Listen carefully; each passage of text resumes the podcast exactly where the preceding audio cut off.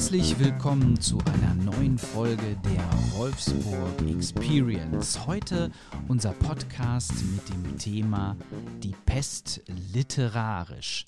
Wir haben ja schon darüber gesprochen, wo die Pest als Erreger herkommt, was die Pest für gesellschaftliche Folgen hatte. Und zu diesen gesellschaftlichen Folgen zählt natürlich, dass sich viele Literaten damit befasst haben und uns schriftliche Zeugnisse hinterlassen haben aus dem Mittelalter, aus der Neuzeit.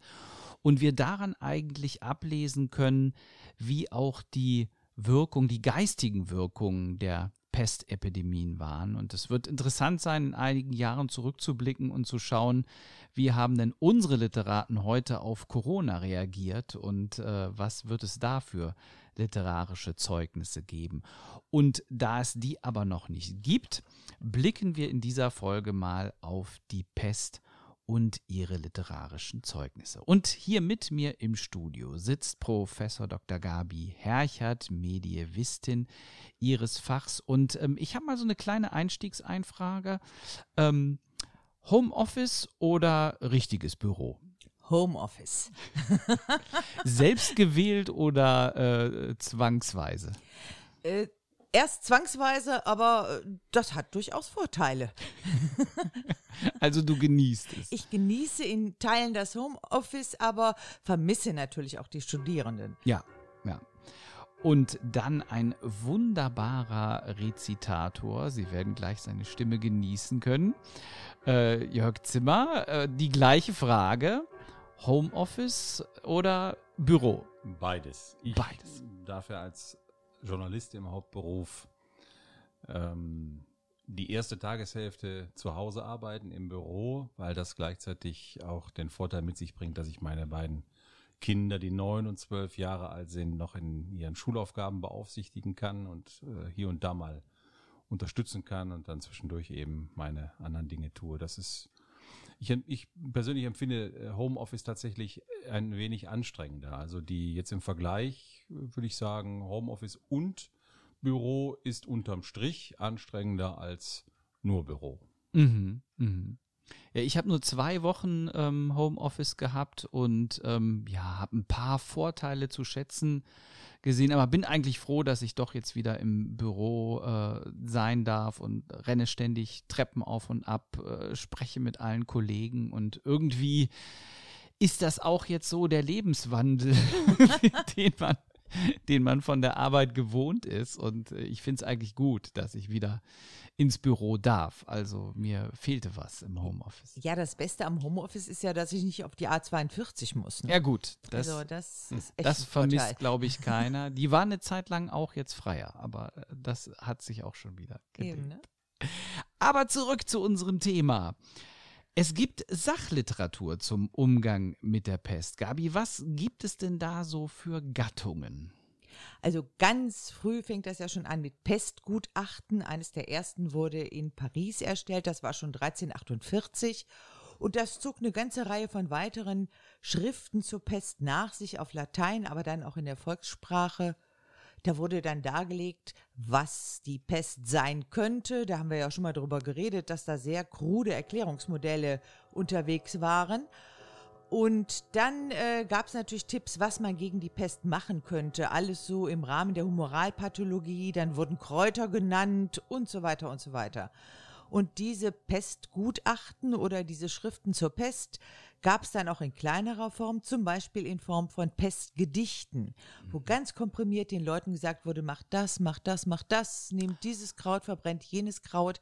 Also wir haben zunächst mal, zumindest im deutschsprachigen Bereich, eine ganze Reihe von Sachliteratur zur Pest. Also auch wie so, was wir heute Ratgeberliteratur Man kann sagen Ratgeberliteratur. Ja. Oder man hat auch Pestärzte beziehungsweise Ärzte, die in Städten angestellt waren, zum Beispiel Steinhöfel, der war Stadtarzt in Ulm und aus Dankbarkeit für die Stadtväter und für die Leute aus der Stadt hat er dann so eine Pestordnung geschrieben, woran, worin er viele Tipps gibt, was man machen könnte, falls die Pest kommt. Aber wir haben ja auch schon mal gesagt, so wirksam war das nicht, was sie da empfohlen haben.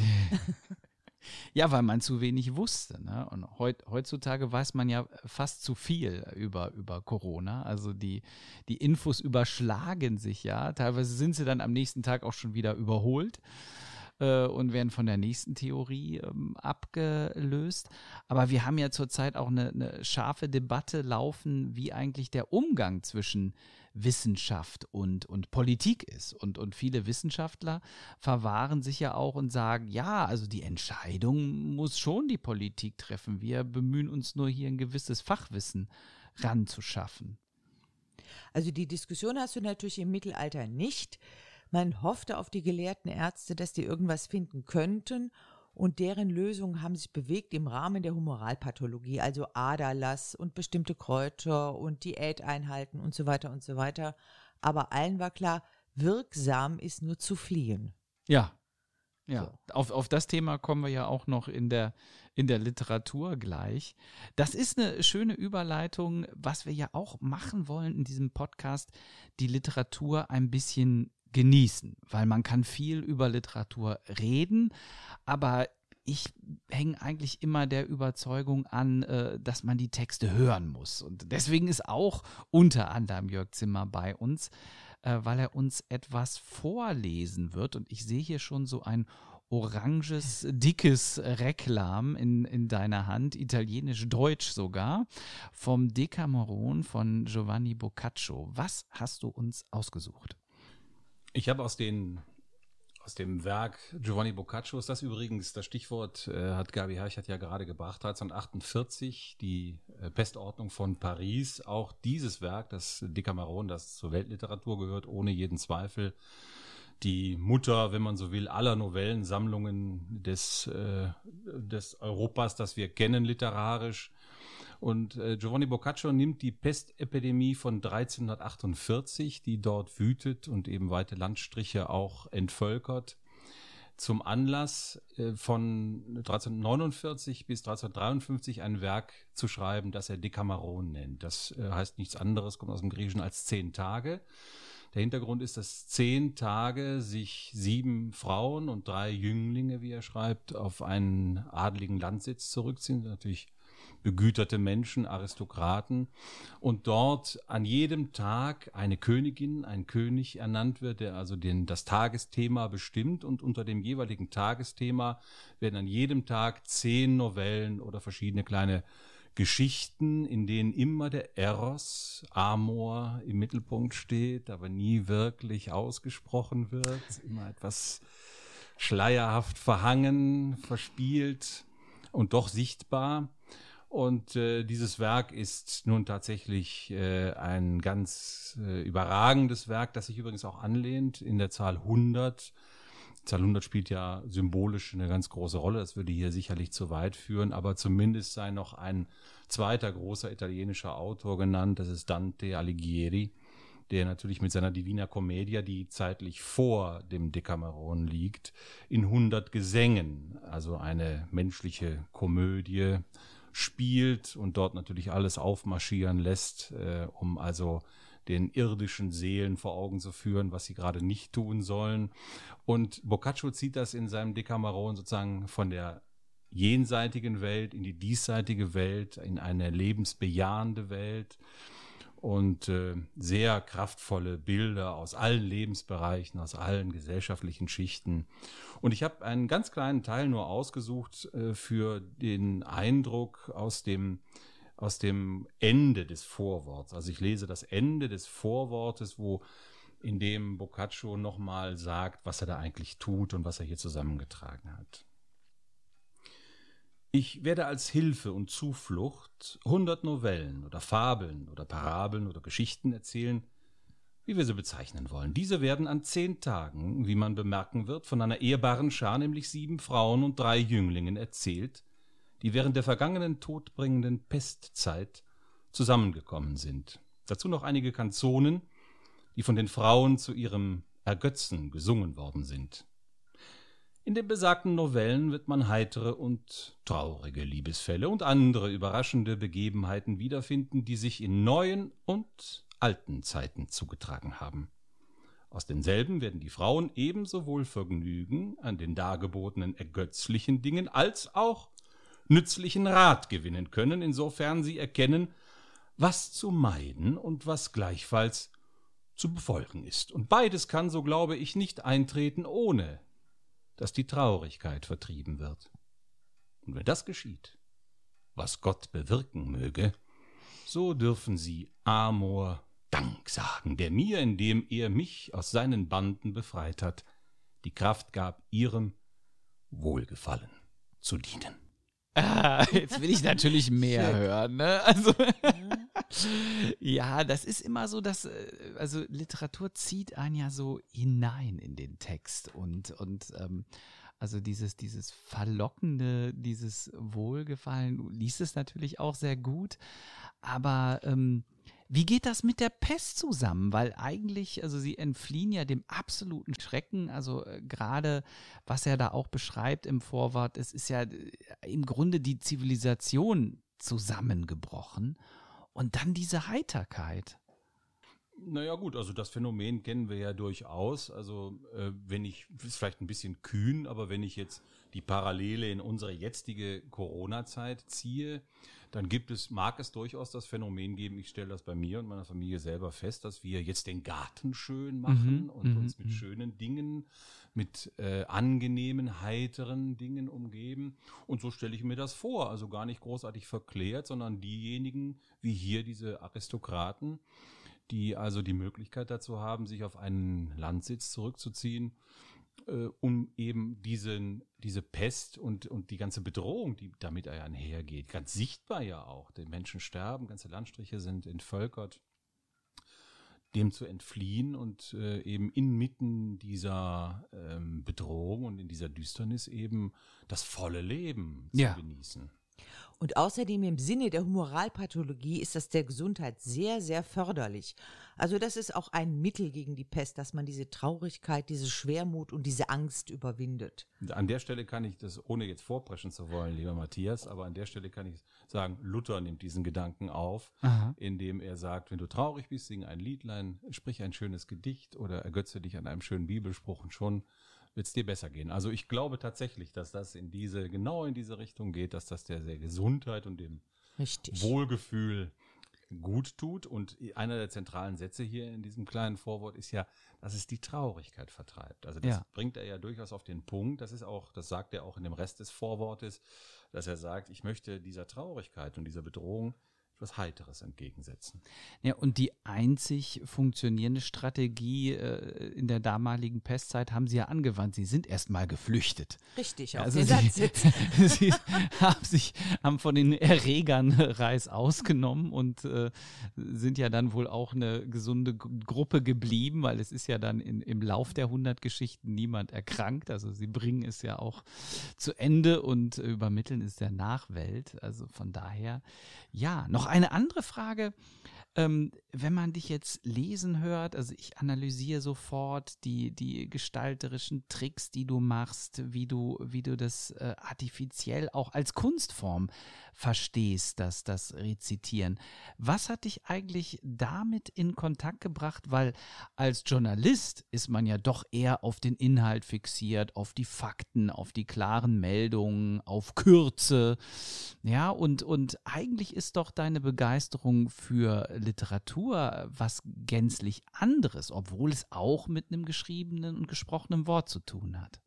Kann ich ganz klar sagen. Also, dass ich überhaupt in, in dem wunderbaren Fach Germanistik gelandet bin, hängt nur und ganz allein damit zusammen, dass ich als Kind plötzlich entdeckt habe, ähm, wie sehr Hörspiele mein Leben bereichern, vertiefen. Also ich bin überhaupt nicht übers Lesen zur Literatur gekommen, sondern übers Hören.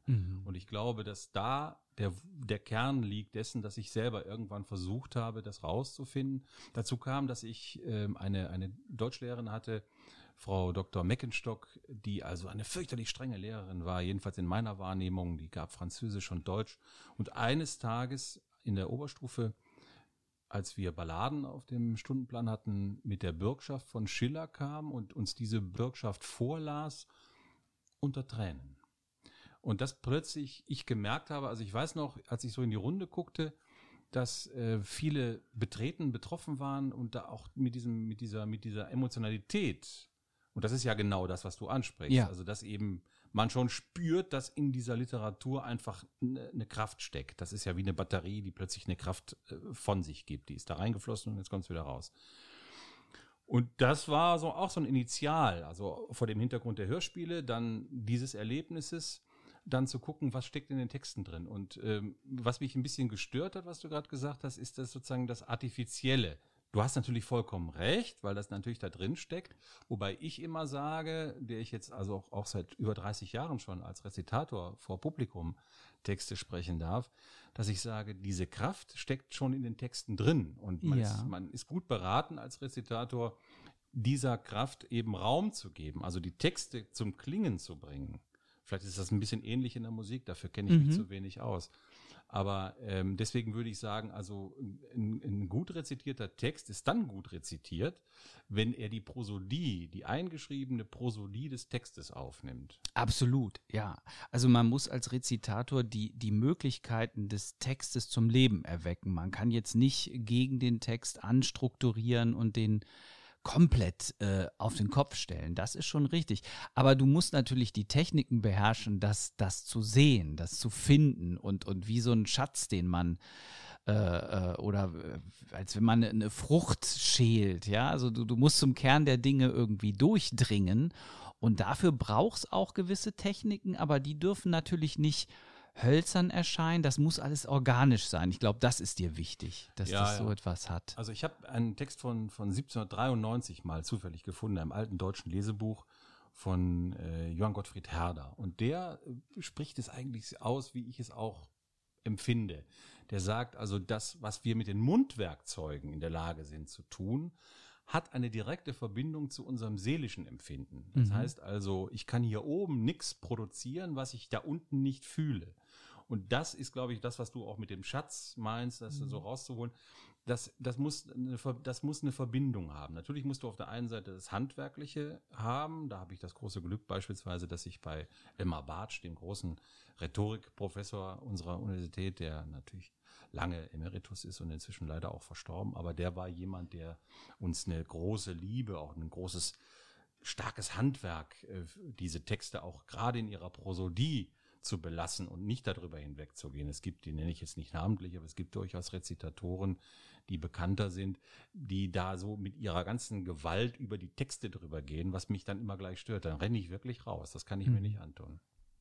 Und du sprachst eben davon, dass da im Grunde Erfahrung verdichtet ist, dass die Texte auch, auch Emotionen geladen haben, wie so eine Art Batterie. Das finde ich ein sehr schönes Bild. Das gebe ich gleich an, an Gabi weiter. Würdest du das unterstützen? Siehst du das jetzt auch in den, in den Pestbeschreibungen so, die wir in der Literatur finden? Und das sind ja zum Teil gar keine positiven Erfahrungen, sondern das ist ja auch ein erfahrener Schrecken. Also ist auch der da eingeladen wie in so eine Batterie oder, oder heute würde man sagen eine Powerbank.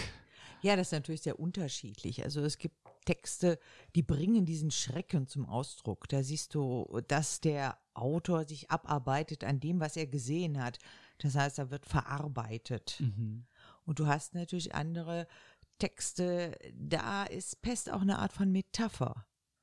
Und in den Texten, die im Nachgang geschrieben werden, ist Pest häufig eine Metapher für ja, bestimmte Dinge, die unfassbar sind, die nicht beeinflussbar sind. Genau. Ja, aber du hast also zum Beispiel Petrarca mit seinen Gedichten.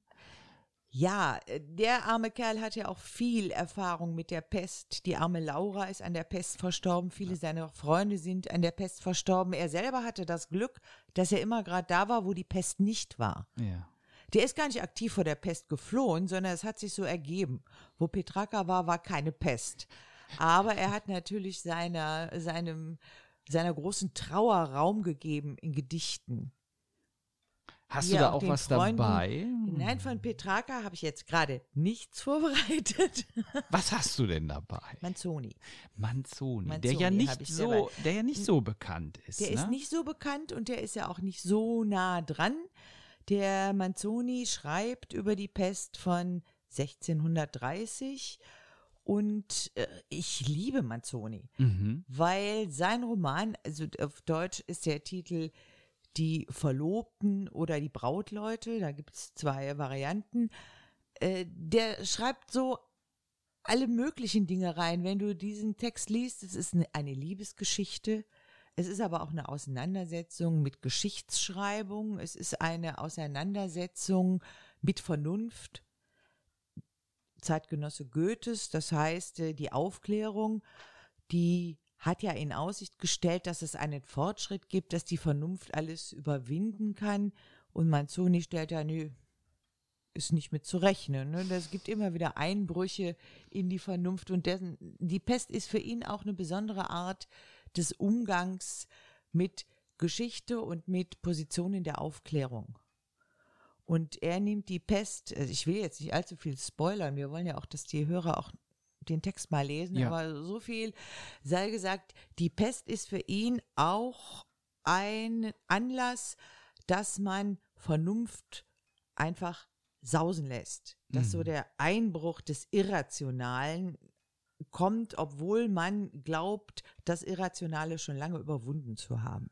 Das hat man ja oft geglaubt. Und ich meine auch bei der jetzigen politischen Entwicklung. Äh, Ja.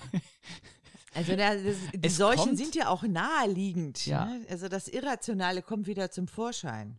aber das, das scheint fast mit so einer Regelmäßigkeit immer auch wieder Ja. in die Weltgeschichte einzubrechen. Es, es scheint so Phasen zu geben, die, die mehr von Rationalität geprägt sind. Und, und dann gibt es immer wieder so ein, so ein Backlash. Richtig. Und die Frage ist, was ist Anlass Ja. dazu? Und, und wie Manzoni das beschreibt, ist die Pest ein Anlass. Dann lass doch mal hören. Ich lass mal was hören. Von den Erfindungen des Volkes nahmen sich die Gebildeten, was sich mit ihren Ideen vereinbaren ließ. Von den Erfindungen der Gebildeten nahm sich das Volk, was es verstehen konnte und wie es sie verstand. Und aus alledem bildete sich eine enorme und konfuse Masse von kollektivem Wahn. Was jedoch am meisten Verwunderung erregt, ist zu sehen, wie die Ärzte, ich meine diejenigen, die von Anfang an geglaubt hatten, dass es die Pest war, ich meine insbesondere Tadino, der sie vorausgesagt hatte, der sie hatte eintreten sehen, der sie in, in ihrem Fortschreiten sozusagen nicht aus dem Auge gelassen hatte, der gesagt und gepredigt hatte, dass es Pest sei, dass sie durch Berührung übertragen werde und dass, wenn man nichts gegen sie unternehme, bald das ganze Land von ihr erfasst werde. Also ihn zu sehen, wie er dann aus eben diesen von ihm selbst vorausgesagten Wirkungen einen sicheren Beweis für die Giftsalbenhexerei ableitete. Ihn, der in jenem Carlo Colonna, der das zweite Pestopfer in Mailand war, das Delirium als eine Begleiterscheinung der Krankheit festgestellt hatte. Ihn dann zu sehen, wie er zum Beweis der Salbungen und der teuflischen Verschwörung einen Umstand wie diesen anführte. Dass zwei Zeugen nämlich aussagten, ein kranker Freund habe ihnen erzählt, eines Nachts seien Personen in sein Zimmer gekommen und hätten ihm Heilung und Geld in Aussicht gestellt, wenn er bereit wäre, die Häuser der Umgebung zu salben. Und als er sich weigerte, seien sie zwar fortgegangen, aber dafür sei ein Wolf unter dem Bett gelegen und drei Riesenkatzen seien darauf gesessen. Bis zum Anbruch des Tages hatten sie dort verharrt. Wäre es nur ein Einzelner gewesen, der solche Beweisführungen anstellte, so hätte man sagen müssen, er habe einen etwas wunderlichen Kopf oder vielmehr, man hätte gar nicht erst davon reden müssen. Aber da es viele, ja beinahe alle waren, ist es eine Fallgeschichte des menschlichen Geistes und gibt uns Gelegenheit zu beobachten, wie eine wohlgeordnete und vernünftige Gedankenfolge durch eine andere, die sich ihr entgegenwirft, ganz durcheinandergebracht werden kann. Im Übrigen war dieser Tadino hierzulande einer der angesehensten Männer seiner Zeit. Vielleicht noch als Erklärung, das bezieht sich darauf, dass in Mailand das Gerücht geht, die Pest werde dadurch verursacht, dass Giftmischer Salben ausbringen, die dann diejenigen, die damit in Berührung kommen, mit der Pest anstecken. So biologische Kriegsführung. Biologische Kriegsführung und natürlich auch Verschwörungstheorien. Für, ja, und ähm, was ich ganz zentral finde, diese Aussage, dass das ein Gedankenweg durch einen anderen völlig entgegengesetzten abgelöst wird. Und wir sehen es ja jetzt im Moment auch, dass wir uns im Grunde jetzt so in äh, Corona-Phase 2 äh, bewegen. Also vielleicht noch nicht medizinisch, da wird ja immer noch von der ersten Welle gesprochen, aber was den gesellschaftlichen Umgang damit ähm, anbetrifft, das ist doch jetzt sehr deutlich abzulesen, dass also erstmal war Riesenzustimmung, auch zu allen Lockdown-Maßnahmen. Jeder hat das alles mitgemacht und, und äh, Zustimmungswerte der Regierungsmannschaften noch und nöcher. Und jetzt spaltet sich schon das Ganze sehr auf. Und ähm, im Moment sind wir in, in so einer Phase, wo alles hinterfragt wird, wo jeder jetzt die Lockerung haben will, wo jede Branche schreit und sagt, uns geht's aber am schlechtesten und wir wollen den Rettungsschirm als Erste haben und ähm, wo also, ja, wie, wenn man so will, ein ganz anderes Gedankenmodell jetzt die Vorherrschaft übernommen hat. Aber er geht ja noch ein bisschen weiter. Er sagt ja, dass im Grunde die, die Rationalität von der Irrationalität überwältigt wird. Naja, teilweise haben wir das ja auch. Gott sei Dank noch nicht so verbreitet wie in dem Werk von äh, Manzoni, aber ja. die Ansätze sind ja da. Also dieses Unfassbare, was in die Welt kommt, das ist selber für viele Leute was Irrationales. Das kann man nicht mehr erfassen. Man weiß auch nicht, was passieren wird. Man weiß auch nicht, wie das ausgehen wird. Und man kann sich nirgendwo festhalten. Das ist, glaube ich, so ein Grundbedürfnis. Man braucht eine Sicherheit. Und diese Sicherheit kann man wiedergewinnen, indem man eine Erklärung findet, die kann banal und irrational sein, wie auch immer, aber dann kann man sich auf irgendwas einstellen. Dann hat man zum Beispiel einen Feind. Mhm. Und diese Salber, das sind dann die Feinde. Das sind diejenigen, die die Pest bringen. Gegen die Pest selber kann man nichts ausrichten, also kann man gegen diese Salber vorgehen. Man kann die verhaften, man kann die äh, töten, man kann die foltern und dann glaubt man, was tun zu können. Also der Mensch will immer handlungsfähig sein. Er will handlungsfähig auch in sein. auswegslosen äh, Situationen. Klar, und Verschwörungstheorien, die machen ja handlungsfähig. Zwar zu den falschen Handlungen, ja, aber, aber äh, du hast das ja. Gefühl, du hast es wieder in der Hand. Du weißt jetzt, woher das kommt. Du hast eine Erklärung und du hast Komplexität reduziert. Ja. Das ist ja ganz kompliziert und auch äh, zum, zur damaligen Zeit wusste man ja noch nicht so genau, wo das herkommt, wie laufen die Wege der Ansteckung. Aber wenn du diese Komplexität, die du nicht fassen kannst, ganz simpel reduzierst, so auf schwarz-weiß, gut-böse, dann hast du ja irgendwas, was du packen kannst. Dann hast du einen Feind und den kannst du aktiv bekämpfen. Das ist ja auch für uns alle ein ganz zentrales Gegenwartsthema, dass eben doch viele Menschen auch mit, mit komplexen Zusammenhängen schlecht umgehen können. Ja, also, also der ganze jetzt äh, Populismus, der, der uns ja immer stärker umtreibt, in, in Deutschland ja nur zum Teil, aber wenn du auf die globale Politik guckst, ist das ja auch fast schon wie eine Seuche, könnte man sagen. Ja, klar. Und, und das hat natürlich auch damit zu tun, dass viele Menschen Komplexität nicht gut ertragen können. Ja, es ist ja auch kompliziert. Ja. Also, also Klimakrise ist kompliziert. Ja. Also jetzt selbst diese Corona-Krankheit ist kompliziert. Die ist wahnsinnig kompliziert. Du weißt nicht, was kommt. Du, du kannst kommt eine zweite Welle, kommt keine zweite ja, Welle. Kannst du auf Was nichts passiert einstellen. bei der zweiten Welle? Du kannst dich auf gar nichts einstellen. Also wäre besser, wenn einer schuld wäre, und zwar ganz konkret schuld wäre. Ja. Dann hättest du die Erklärung. Und in der Pest hat man es immer wieder, äh, immer wieder versucht, ähm, diese, diese Erklärungsmuster zu finden, ohne dann jemals den Beweis zu bekommen, dass es wirklich irgendwas genützt hätte. Ne? Du brauchst auch den Beweis nicht, aber es ist dieses Gefühl, man ist wieder handlungsfähig geworden. Man kann wieder agieren. Ja. Scheinbar jedenfalls. Ja. Und das zieht natürlich viele mit. Aber zum Stichwort äh, Verschwörungstheorie würde ich ganz gerne noch anmerken, dass es ja immer diejenigen geben muss, die dieser Verschwörungstheorie zusprechen, die sich also von ihr einfangen lassen und diejenigen, die sie in die Welt setzen und sie sozusagen instru äh, instrumentalisieren.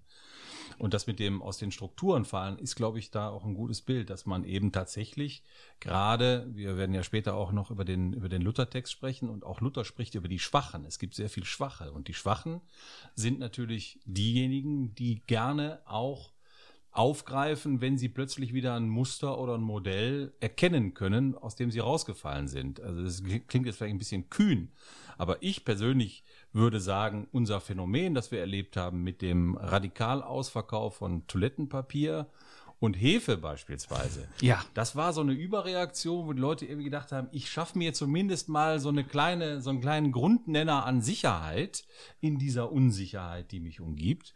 Und dann geht das so peu à peu weiter und äh, da kann man erstens sehen, dass eben großes Maß an Unsicherheit da ist. Und wenn man dann auf der anderen Seite feststellt, dass plötzlich die Verschwörungstheorien Raum greifen oder so, dann passt das für mich insofern zusammen, als dass ich sage, die Menschen sind brauchen Struktur. Wenn sie aus ihrer Struktur rausgefallen sind, brauchen sie eine neue Struktur. Und äh, das, das wiederum bringt natürlich die Geister auf den Plan, die solche Verschwörungstheorien dann auch in die Welt setzen und sie instrumentalisieren für ihre ideologischen, äh, fragwürdigen äh, mhm. Dinge. Klar, die geben ja sofort Orientierung. Genau. Also die, das heißt, die Krise, damals die Pest, heute Corona, stellt immer auch wieder neu die Frage nach dem Glauben woran noch glauben, was glauben, was wieder glauben, was nicht mehr glauben. Also wie so eine Art äh, äh, Durchchecken der bis dato gültigen oder verbreiteten Glaubensüberzeugung. Ich würde noch nicht mal sagen Glauben, das muss erklären. Also du kannst ja auch mit Glauben erklären. Ja. Also wenn du sagst, die Pest ist die Strafe Gottes, dann hast du es erklärt.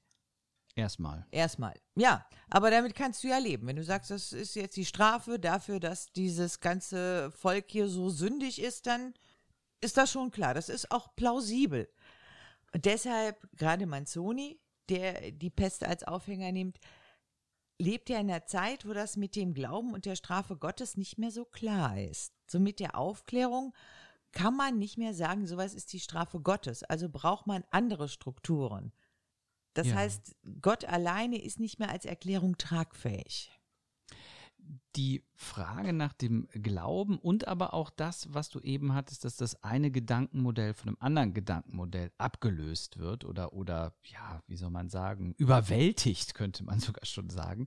Das kommt auch bei Jens Peter Jakobsen vor, die Pest in Bergamo, wo ich gleich einen Ausschnitt drauf ja, lesen und der darf. ist ja dann noch eine Spur härter als ja, Atheist. Ja. Ne? also er hat an gar nichts geglaubt. Also jedenfalls nicht an Gott. Aha.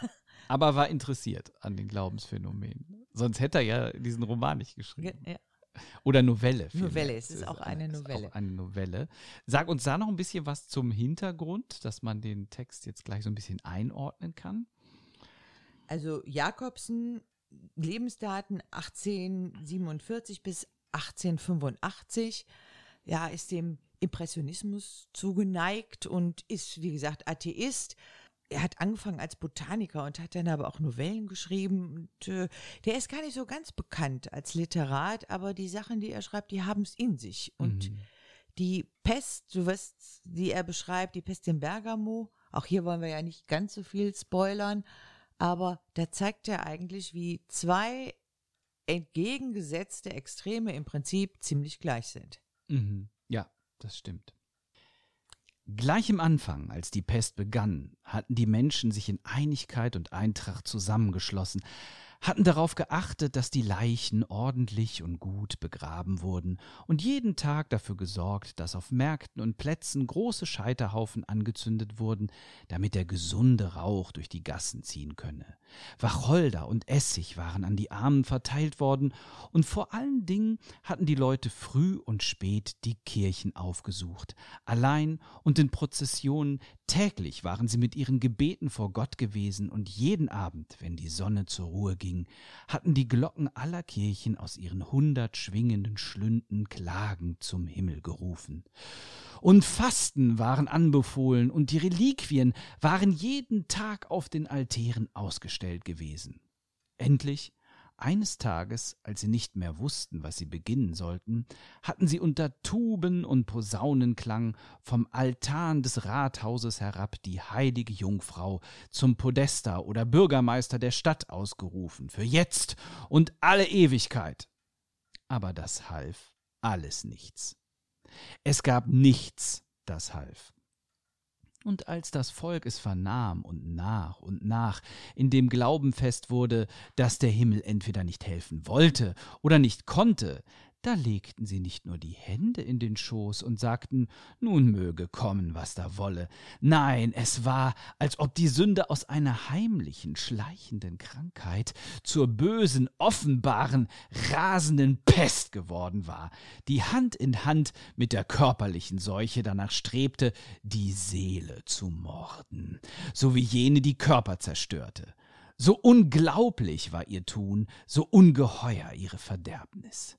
Die Luft war erfüllt von Lästerung und Gottlosigkeit, vom Stöhnen der Schlemmer und vom Geheul der Trinker, und die wildeste Nacht barg nicht mehr Unzucht, als ihre Tage es taten.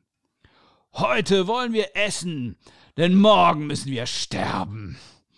Es war als hätten sie hierzu Noten geschrieben, die auf mannigfachen Instrumenten in einem unendlichen Höllenkonzert gespielt wurden. Ja, wären nicht schon alle Sünden vorher erfunden gewesen, so wären sie jetzt erfunden worden, denn es gab keinen Weg, den sie in ihrer Verwerflichkeit nicht eingeschlagen hätten. Die unnatürlichsten Laster florierten unter ihnen, und selbst solche seltenen Sünden wie Nekromantie, Zauberei und und Teufelsbeschwörung waren ihnen wohl bekannt, denn es gab viele, die von den Mächten der Hölle jenen Schutz erwarteten, den der Himmel nicht gewähren wollte. Alles, was Hilfsbereitschaft oder Mitleid hieß, war aus den Gemütern geschwunden, jeder hatte nur Gedanken für sich. Der Kranke wurde wie der gemeinsame Feind aller angesehen. Und wenn es einem Unglücklichen passierte, dass er matt vom ersten Fieberschwindel der Pest auf der Straße umfiel, so gab es keine Tür, die sich ihm öffnete, sondern man zwang ihn durch Lanzenstiche und Steinwürfe, sich den Gesunden aus dem Wege zu schleppen. Ja, das geht ja zur Sache. Meine Güte. Aber was Jakobsen ja, ja auch sehr gut schildert, sind diese beiden Seiten. Ja. Also einmal dieses zunächst mal ja, Zusammenstehen, versuchen gemeinsam das Ganze zu bewältigen. Bürgertugenden, die zu neuer Blüte gelangen. Ja, so wir kriegen das schon hin, gemeinsam genau. schaffen wir es. Und natürlich dann auch die Hinwendung zu Gott. Ja. Man hofft, dass Gott helfen möge und dann die Einsicht, es scheint nichts mehr zu helfen und dann ja bricht in gewisser Weise die soziale Ordnung vollständig zusammen. Aber auch als hätte man Gott so eine Frist gesetzt, ja? ja. Also so nach dem, so Gott, du hast jetzt noch zehn Tage, so lange benehmen wir uns jetzt noch äh, treu und redlich. Und wenn am 31. hier nicht was passiert ist, dann ist aber Schluss.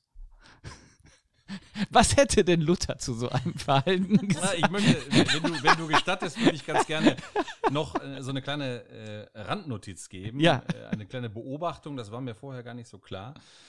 Äh, als jemand, der vor geschätzten 2000 Jahren italienische Literatur studiert hat. Nicht mhm. ganz ohne Grund freue ich mich natürlich heute ja. besonders, dass der Schwerpunkt unseres Podcasts, der sich also der Pest und der Literatur widmet, äh, dass da doch Italien sehr stark im Mittelpunkt steht. Also wir haben jetzt nicht keinen italienischen Autor gehabt, aber doch zumindest äh, eine italienische Stadt, in der also bestimmte Begebenheiten geschildert werden. Das ist überhaupt ein Phänomen, dass in der italienischen Literatur das Thema Pest sehr viel früher literarisch im eigentlichen Sinne aufgegriffen wird.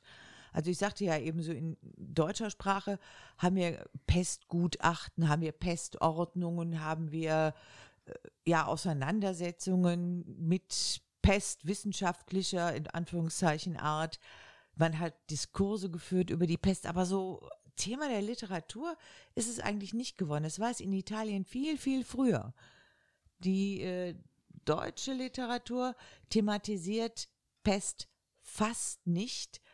Da kommt im Nachhinein so die Thematisierung von Tod. Was bedeutet mhm. eigentlich der Tod und der plötzlich einbrechende Tod? Wir haben da zum Beispiel Totentänze, Wir haben ganz häufig Vergänglichkeit als Motiv oder wir haben auch mit dem Werk der Ackermann von Böhmen, die Auseinandersetzung mit dem Tod. Hat der Tod eigentlich eine Berechtigung?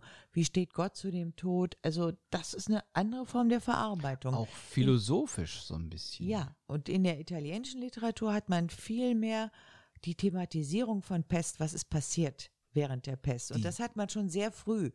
Man hat man auch Beschreibungen, was ist in dieser Stadt während der Pest passiert. Die äh, Chroniken, die wir aus deutschen Städten haben, die sind eher so, ja, statistikführend. Also den Italienern geht es mehr um, um Sinnlichkeit, um die Emotion des Ganzen, auch um die, die existenzielle Wucht, die wird ja auch eingefangen hier von diesem Text. Ja. Was wolltest du jetzt als Ja, das haben wir ja schon, Ja, also ja. das hatten wir ja eingangs schon bei Boccaccio, ne? Ja. Da sagte ich ja, Ja. schon, dass Ja. er natürlich, Amor steht im Mittelpunkt. Ja. Ja, Das pralle, dralle Leben steht im Mittelpunkt. Natürlich ein, ein, ein Ort der Zuflucht, eine, ein, eine, eine Methode, um Traurigkeit zu vertreiben. Aber darin, ich meine, wenn man jetzt wieder auf heutige Nachrichten guckt, ich habe das verfolgt äh, auf Instagram und auch auf anderen Kanälen.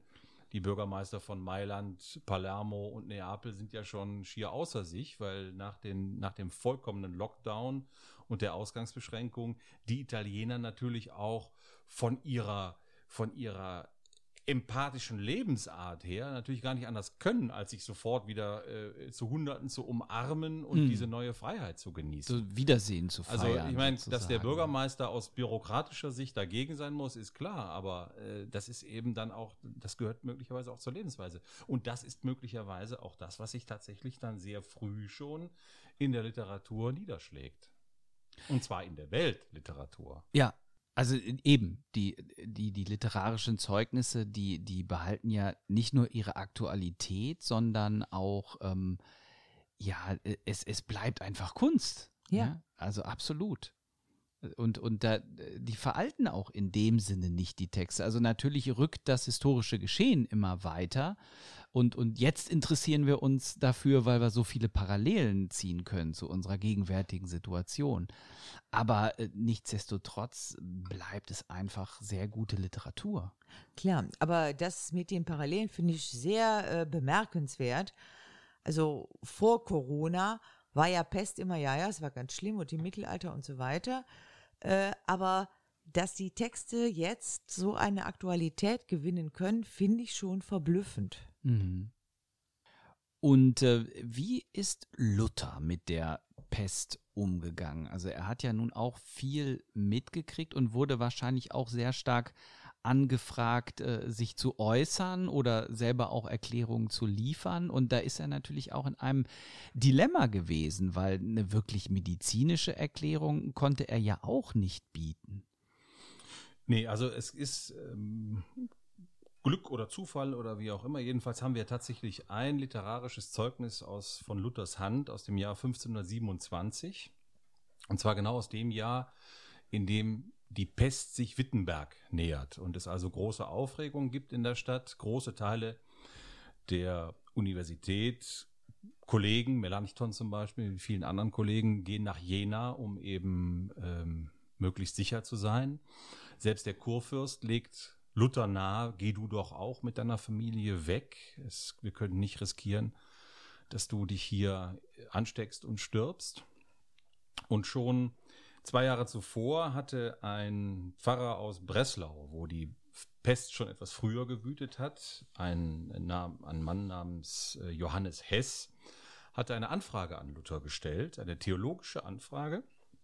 Und äh, zwar, ob man vor dem Sterben fliehen möge. Also schlicht, darf ich weggehen, wenn die Pest kommt? Darf ich das tun oder nicht? Diese Frage möchte er gerne von der theologischen Instanz des, äh, der frühen Neuzeit beantwortet haben. Das ist nun Martin Luther und Martin Luther kommt tatsächlich, man weiß nicht ganz genau, beantwortet er die Frage nicht, weil sie ihm unangenehm ist zunächst oder äh, weil er keine Zeit hat. Er hat ja eigentlich ständig irgendwie immer zu viel zu tun. Und ähm, aber 1527, als er ganz existenziell, ganz konkret selber mit der Frage für sich nochmal konfrontiert wird, beantwortet er die Frage. Und dieser Brief geht auch, wie das bei Luther üblich ist, dann auch über die Pressen, weil es jetzt nicht nur die Antwort an den Herrn Pfarrer Hess in Breslau ist, sondern eben eine grundsätzliche Aussage zum Umgang mit der Frage, wie verhalte ich mich in, in Zeiten von Bedrohung, von Pest. Und äh, Luther beantwortet die Frage mit einem klassischen Jein. darf ich fliehen oder darf ich nicht fliehen? Jein. So, und er differenziert allerdings und sagt, diejenigen, die ein Amt haben, die unverzichtbar sind an ihrem Ort und sei es geistlich oder weltlich, haben zu bleiben. Denn Gott ah. hat ihnen eine Aufgabe gegeben, die sie zu erfüllen haben. Den Nächsten im Stich zu lassen, würde in, einer, in einem Amt, ob nun geistlich oder weltlich, wäre Sünde und wäre schon an sich dann wieder der Strafe wert. Also er unterscheidet. Er unterscheidet in starke und schwache. Er sagt ganz klar, diejenigen, die keine Notwendigkeit vor Ort haben, die nicht vor Ort gebraucht werden, die haben sogar die Pflicht, wegzugehen, um dafür zu sorgen, also er bringt also so Zahlenspiele, wenn also genügend Pfarrer am Ort sind, dann sollen einige ruhig weggehen, damit, wenn die anderen sterben, noch genügend übrig bleiben, die sich im Anschluss um das Seelenheil der Menschen kümmern können. Ist ja sehr pragmatisch, ne? Sehr pragmatisch. Ja, aber auch sehr einsichtig, finde ich. Also ich finde das doch eher weise, so zu argumentieren. Ja, ja, ja, also man merkt, also ich habe diesen Text jetzt nochmal gelesen und äh, was das Beeindruckendste an diesem Text von Luther ist, was ja ohnehin bei fast allen Luther-Texten der Fall ist, man merkt seinen tiefen, tiefen Glauben. Also auch dieses Weltbild, dass dieser böse Atem, dieser schlechte Dunst, der da möglicherweise, äh, übrigens kommt er auch auf die Gelehrten zu sprechen und sagt, ob das jetzt stimmt, dass da aus Gräbern selbst die bösen Dämpfe aufsteigen und uns noch mit krank machen können.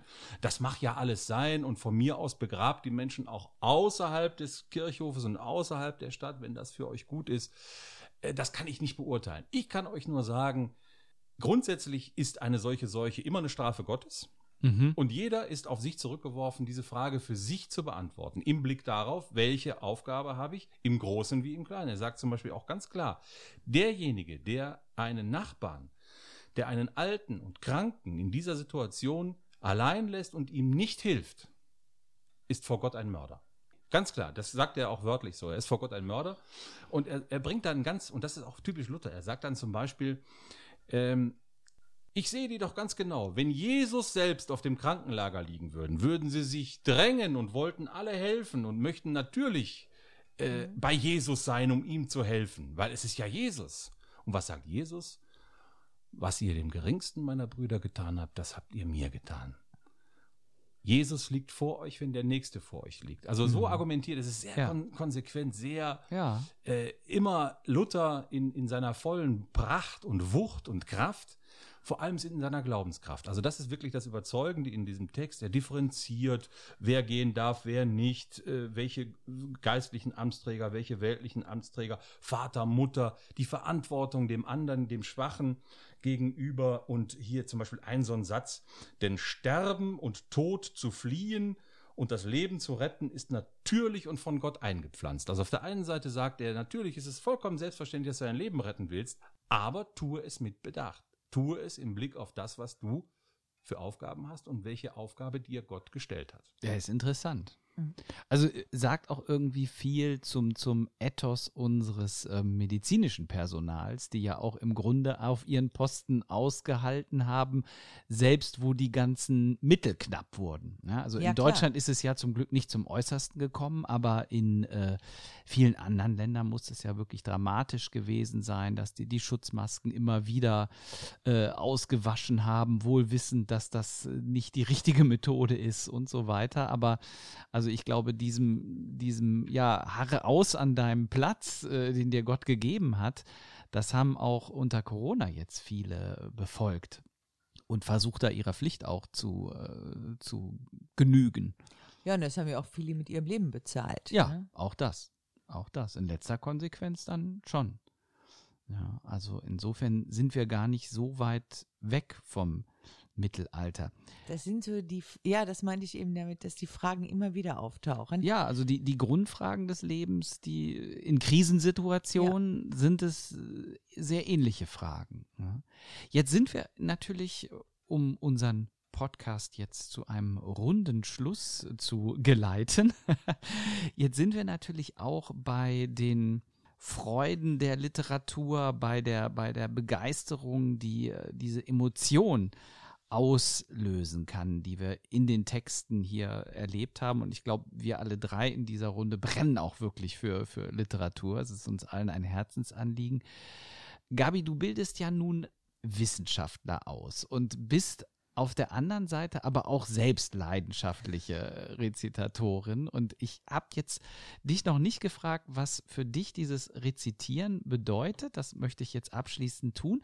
Und das gleichzeitig mit der Frage verbinden, ist dir das auch ein Anliegen, was du oder eine, eine Begeisterung, ein Funke, den du auch bei deinen Studierenden entfachen möchtest. Also äh, gehört das für dich mit zu einem guten Wissenschaftler, dass der sich auch an Texten begeistern und berauschen kann? Ja, das ist eine der Grundaufgaben, zu versuchen, die Studierenden für Literatur zu begeistern. Und wenn das klappt, dann sind wir auch immer sehr stolz, dass es geklappt hat. Und äh, ich habe in diesem Semester mache ich ein Seminar zum Thema Pest in der Literatur. Und da habe ich festgestellt, ich Homeoffice, ich telefoniere sehr viel mit Studierenden, da habe ich von einigen doch die Rückmeldung bekommen, dass sie die Texte ganz toll fanden, ganz fasziniert waren. Die haben auch ganz brav diesen Manzoni gelesen ja. und die haben auch andere Sachen gelesen und äh, ich glaube, da ist der Funke schon übergesprungen und das glaube ich, muss auch so sein. Und man muss selber für die Sache brennen, sonst kann man keinen anderen anzünden. Ne? Das stimmt natürlich. Das kann man nicht theoretisch. Das kann man vielleicht aus dem Homeoffice, nur wenn man es selber fühlt. Und die Abschlussfrage an ähm, Jörg Zimmer. Liest du jetzt diese Texte mit anderen Augen, mit anderen Ohren, mit anderen Emotionen in der Corona-Zeit? Nee, nee. Also, äh, denn in der Corona-Zeit, wie auch sonst, geht, und das ist für mich die eigentliche ähm, Kernaufgabe von Literatur, geht es immer um das Innere des Menschen. Es geht, das ist auch ein Punkt, den Luther anspricht. Es geht um die innere Haltung. Du wirst ja auf dich selbst zurückgeworfen, gerade in Krisenzeiten. Helmut Schmidt hat gesagt, in der Krise beweist sich der Charakter. Mhm. Und das darum geht es. Und äh, für mich ist es tatsächlich auch so, dass ich sage, ähm, es geht, gibt nichts Wichtigeres, als letzten Endes auch Studierenden zu vermitteln, dass diese Texte, seien sie nun aus dem 14., 15., 16., 17. Jahrhundert, eigentlich immer um existenzielle Fragen kreisen, die die Menschen von, schon immer bewegt haben und immer bewegen werden, unabhängig von Mobile Phone und sonstigen äh, digitalen Möglichkeiten in, der, in, diesen, in dieser Literatur ist eingebrannt. Äh, wir hatten am Anfang dieses Bild der Batterie oder, äh, also da ist eine Energie reingeflossen, die halt mit dem Menschen selbst zu tun hat. Und, und das ist eben, also wenn ich ein Beispiel, wir sind ja hier in der, in der, in dem Schwerpunkt Italien, da fällt mir jetzt äh, den, den Dante Alighieri hatten wir schon kurz. Allein das, da könnte man mindestens zehn Podcasts mitfüllen, weil es natürlich ein, ein gigantisches Werk ist, in dem es nur darum geht, die menschlichen Seelen sozusagen die im Jetzt so anzusprechen, dass sie für ihr jetziges Leben was mitnehmen.